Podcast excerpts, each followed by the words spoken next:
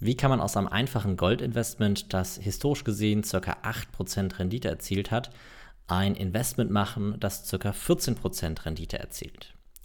Moin, mein Name ist Nils Steinkopf. Herzlich willkommen zu einer neuen Folge des Aktienpodcasts. Und in dieser Folge möchte ich mit dir darüber sprechen, wie man Gold durch eine einfache Strategie von einem Investment mit ca. 8% Rendite pro Jahr, das ist nämlich ungefähr der Durchschnitt der letzten 50 Jahre, den Gold erzielt hat, zu einer äh, zu einem Investment mit fast 14% Rendite machen kann. Und dafür müssen wir erstmal ein bisschen grundlegend verstehen, wie Gold funktioniert. Wir haben uns in der letzten Folge mit Gold sehr ausführlich, ausführlich auseinandergesetzt. Ähm, dennoch müssen wir eine Sache erwähnen. Und zwar ist es so, dass Gold ähm, sehr zyklisch ist. Das heißt, es gibt immer wieder Phasen, in denen steigt das Gold sehr stark und lange und es gibt Phasen, in denen fällt das Gold sehr stark und lange.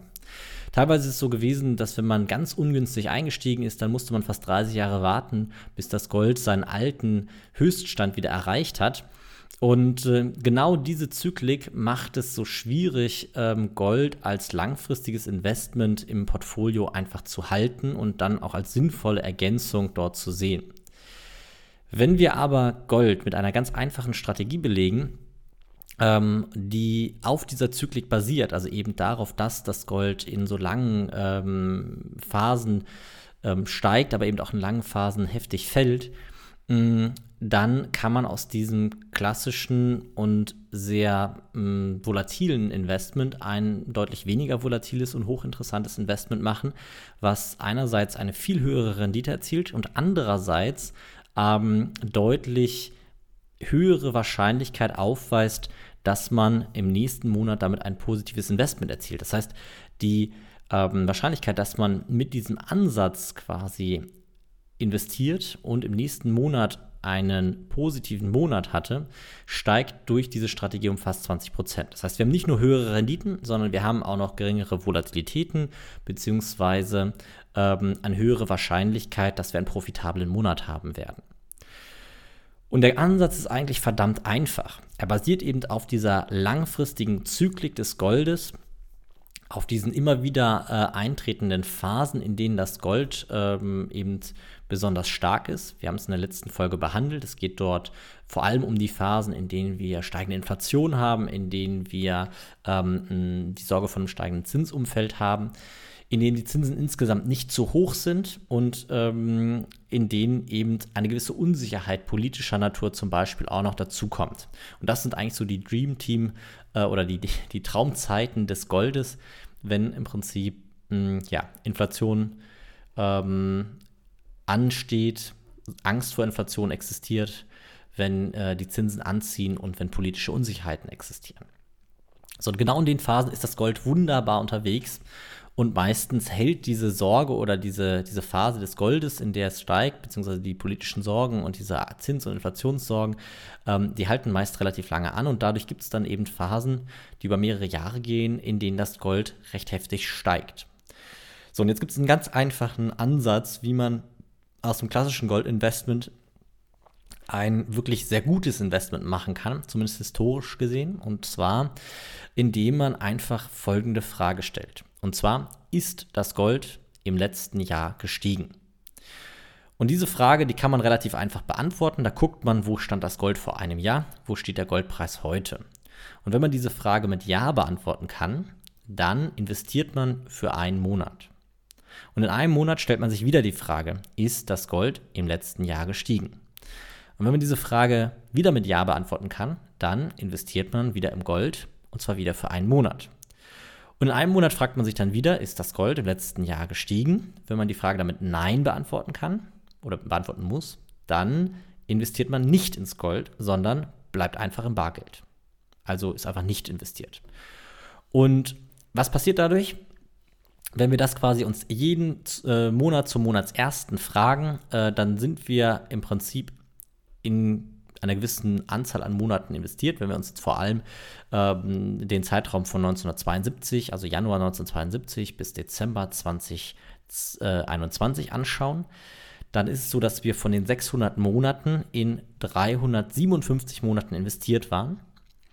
Und in den äh, 243 Monaten, den restlichen 243 Monaten, waren wir nicht investiert.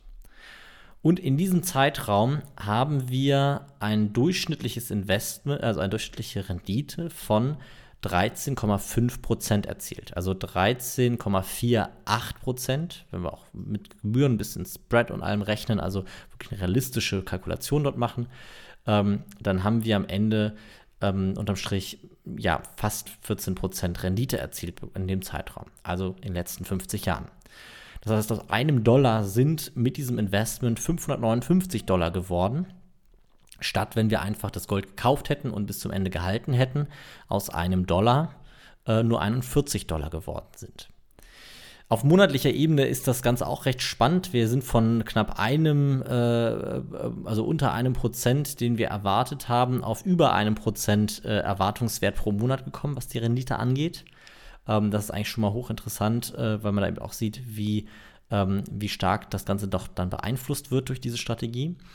Und was eigentlich noch viel interessanter ist, ist, dass der maximale Wertverlust deutlich, deutlich geringer ist. Im Gold ist es ja so, dass man zeitweise ähm, über 60, äh, teilweise sogar 70 Prozent äh, vom Hoch zum Tief verloren hat. Also wenn man ganz ungünstig am Hoch eingestiegen wäre, ähm, bis man dann quasi ähm, äh, am Tief angelangt ist, das sind, wie gesagt, teilweise bis zu 70 Prozent. Und durch diesen Ansatz reduziert sich dieser, dieser Drawdown ähm, massiv auf knapp um die 20 Prozent. Das heißt, wir haben nicht nur höhere Renditen und eine höhere Profitabilität, was die Anzahl der Monate angeht, also im Verhältnis, also von den investierten Monaten sind wir in 60 Prozent profitabel.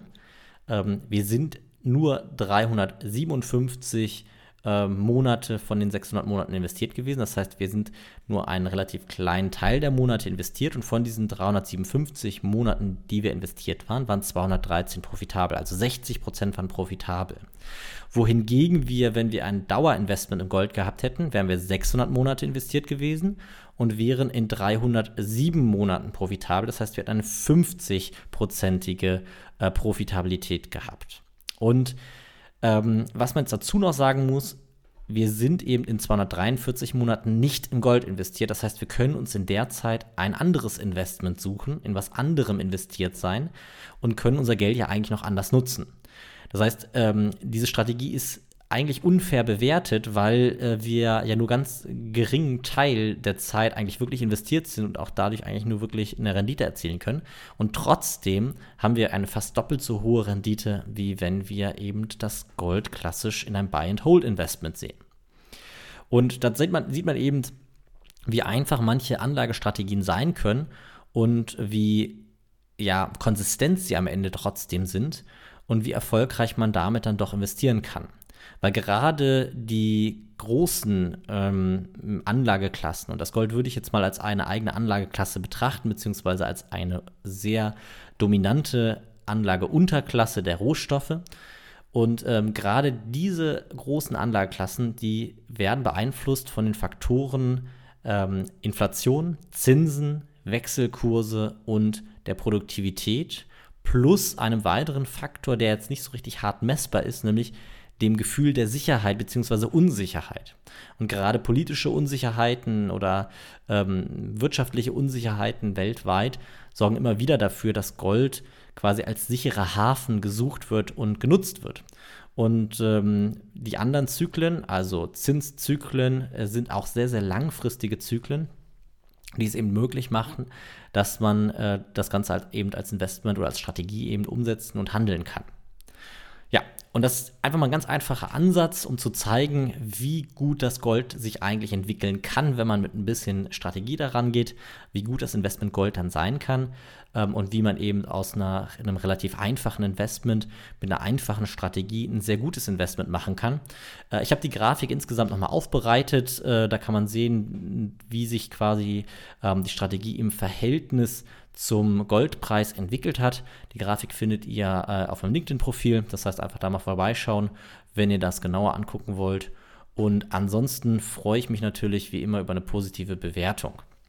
Und falls das Thema Börse, Finanzen äh, für dich relevant ist, falls du mehr zu dem Thema lernen möchtest, falls du äh, endlich eine vernünftige Anlagestrategie in deinem Portfolio haben möchtest, kannst du gerne auch ein äh, kostenloses Kennenlernen-Telefonat mit mir vereinbaren und zwar unter finance.academy/termin. Und dann können wir gucken, ob ich dir eventuell weiterhelfen kann, um dein Portfolio vernünftig aufzustellen, um eine vernünftige Strategie zu entwickeln, um dir eben beizubringen, wie man an der Börse richtig investiert und wie man dort die großen Einflüsse für sich nutzen kann. Vielen Dank fürs Zuhören. Bis zum nächsten Mal. Ciao.